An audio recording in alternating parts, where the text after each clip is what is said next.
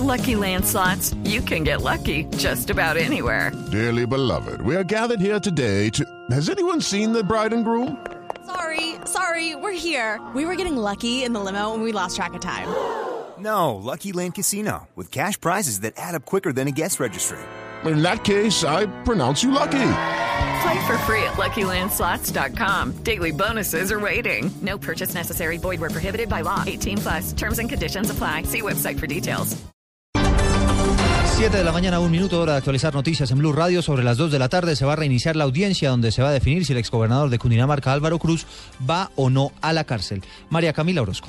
Así es, y señora, hacia las 2 de la tarde en los juzgados de Palo Quemado se reanudará la audiencia en contra del exgobernador de Cundinamarca, Álvaro Cruz, donde la jueza 71 con función de control de garantías decidirá si envía a la cárcel al exmandatario porque representa, como aseguró el fiscal tercero delegado ante la Corte de Suprema de Justicia, Juan Vicente Balbuena, un peligro para la sociedad en libertad y podría afectar el desarrollo de este proceso por los delitos de cohecho por dar u ofrecer, por la contratación de la malla vial en Bogotá, abuso de confianza e interés indebido en la celebración de contratos. Espera también que la próxima semana, como lo anunció la Procuraduría tras conocerse la captura del Procurador Judicial Hernán Jovel Muñoz, que habría recibido de manos del exgobernador dos mil millones de pesos para afectar la investigación, sea sancionado y suspendido de su cargo. El jefe del Ministerio Público, Alejandro Ordóñez Maldonado, ordenó también una veeduría en la entidad para iniciar de manera inmediata investigaciones disciplinarias por este nuevo escándalo de corrupción. Hacia las 2 de la tarde, Blue Radio registrará esta importante noticia desde los juzgados de Palo Quemado. María Camila Orozco, Blue Radio.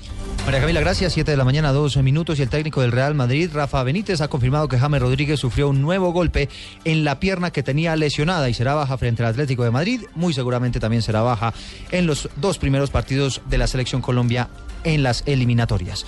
¿Cómo se recibe la noticia allí en el uh, Atlántico? Diana Comas. Eduardo, hoy con la llegada del técnico José Peckerman a Barranquilla, la expectativa se vuelca sobre el anuncio que haga de quién reemplazará al 10 de la selección Colombia en el partido de este jueves en el Metropolitano. La lesión en la pierna del mediocampista impidió que Real Madrid, como se lo ha dicho, le autorizara su participación en el primer encuentro de la eliminatoria mundialista. Los hinchas en la casa de la selección están en completa zozobra, pues en el caso de Magnelli Torres, el médico del Nacional Hernán Luna y el técnico Reinaldo Rueda han afirmado que aún no está preparado para jugar. Por si fuera poco, sufre una gripa que le impedirá unirse a la selección hasta que se recupere para evitar que contagie al grupo. En el transcurso del día estarán llegando los convocados al esperado partido ante Perú. La policía confirmó que ya hay 1.500 uniformados para garantizar la seguridad. En Barranquilla, Diana Comas, Blue Radio. 7 de la mañana, 3 minutos, Diana, gracias. Y en Armenia se han registrado en los últimos dos días fuertes temperaturas, tras las que se han originado aguaceros y vientos huracanados. En el Quindío está Juan Pablo Díaz. En medio de fuertes temperaturas en Armenia se han registrado también fuertes aguaceros, situación climática considerada atípica por Javier Vélez, director de la Oficina Municipal de Gestión del Riesgo de Desastres. Temporada seca se pueden eh, presentar las, famosas lluvias atípicas, que es eh, lo que generalmente se da. Igualmente estamos en un proceso de transición hasta, esta temporada de lluvia, la segunda temporada de lluvias, que lógicamente no se va a dar con todo el rigor, de acuerdo a los reportes del IDEAN, una disminución de más o menos el 60%, pero lluvias lógicamente se pueden presentar que puede ser este caso. En las últimas horas, ocho viviendas ubicadas en varios sectores de la ciudad resultaron afectadas con las fuertes descargas de agua, pero a las familias que allí viven, las autoridades ya les llevaron ayudas humanitarias. Desde Armenia, Juan Pablo Díaz, Blue Radio. 7 de la mañana, cuatro minutos. Vamos ahora al departamento de Caldas. La Unidad Nacional de Gestión del Riesgo entregará más de dos toneladas de ayudas humanitarias a damnificados en cuatro municipios de ese departamento, declarados en calamidad pública por los incendios forestales y también por los vendavales. En Manizales está José Fernando Berrío.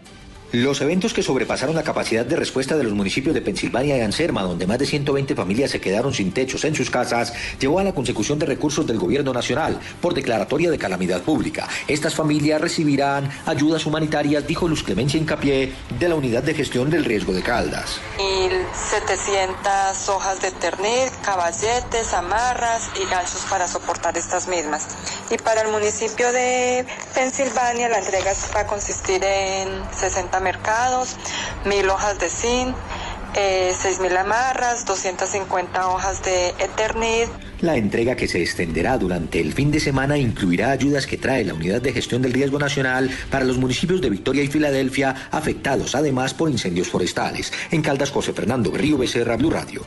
En Blue Radio, los candidatos a las alcaldías de las principales ciudades del país plantean salidas a los problemas de la gente en El Bus Colombia.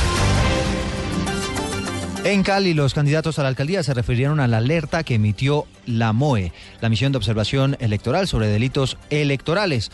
En el bus de Colombia, de Noticias Caracol, Blue Radio y El Espectador está Diego Monroy. La MOE alertó en los últimos días que en Cali en las próximas elecciones existe el riesgo de que se presenten delitos electorales. Los candidatos a la alcaldía de esta ciudad se refirieron a este tema. Maurice Armintage, candidato del movimiento Queremos Cali. Yo no puedo hacer nada distinto que confiar en las autoridades. Yo no, no, no, no tengo cómo intervenir en la cosa electoral, solo confiar en las autoridades, confiar en la democracia, que yo creo que la democracia en este país cada vez se tiene que asentar más. Yo esperaría con mucho amor y con mucha tranquilidad de que las elecciones sean unas elecciones sanas. Roberto Ortiz, candidato del Partido Liberal. Yo sí quiero llamar la atención, sobre todo en la registraduría de Cali. Han estado cambiando eh, la gente que venía manejando los sistemas. No sabemos por qué. Habían contratado una empresa y luego quitaron esa otra empresa. Sí tengo temor como candidato a la alcaldía de Cali de que ocurra fraude y un llamado a la registraduría nacional. Para consultar más información relacionada con el Bus Colombia lo puede hacer a través de blurradio.com, a través de las emisiones de Noticias Caracol y leyendo el diario El Espectador. En el recorrido del Bus Colombia desde Cali, Diego Fernando Monroy, Blue Radio. 7 de la mañana y 7 minutos. Hablamos de información internacional. Sigue creciendo la tragedia en Guatemala por cuenta de un deslizamiento de tierra que deja hasta el momento 600 personas desaparecidas. Se habla ya de 30 personas fallecidas. María Camila Correa. Buenos días. La cifra de muertos por un deslizamiento de tierras en el este de Guatemala ascendió a 30, según el último balance presentado por las autoridades de protección civil. Entre tanto, hay 600 personas desaparecidas, 34 heridos y 65 refugiados en albergues temporales. El deslave ocurrió en la noche del jueves en la colonia El Cambray 2, en la localidad de Santa Catarina Pinula, a unos 15 kilómetros al sureste de la capital, pese a que las autoridades guatemaltecas suspendieron las labores de rescate por razones de seguridad, los bomberos voluntarios informaron que continuarán con la búsqueda de las víctimas. María Camila Correa, Blue Radio. 7 de la mañana, 7 minutos, de acuerdo al reporte que entrega la Aeronáutica Civil, están cerrados los aeropuertos de Ibagué, Mariquita, Mitú y Puerto Asís y hay operaciones restringidas en estos momentos en la terminal aérea de Río Negro y Tumaco. Cerramos con información deportiva, Pablo Ríos. A las 9 de la mañana comenzará la jornada de los colombianos en la liga inglesa. El Aston Villa de Carlos Sánchez recibirá al Stoke City y el Watford de Víctor Ibarbo chocará con el Bournemouth. A las 11 y 30 el Chelsea de Falcao García jugará contra el Southampton. En el fútbol español a las 9 se enfrentarán Sevilla y Barcelona y a la 1 y 30 el Sporting Gijón del colombiano Bernardo Espinosa se medirá ante el español. En Argentina a las 4 y 10 de la tarde San Lorenzo con Mario Alberto Yepes recibirá a Rosario Central y en México se destaca el encuentro entre Monterrey de Edwin Cardona, Estefan Medina y Dorlan Pavón y el líder León donde actúa Hernán Darío Burbano. Pablo Ríos González, Blue Radio.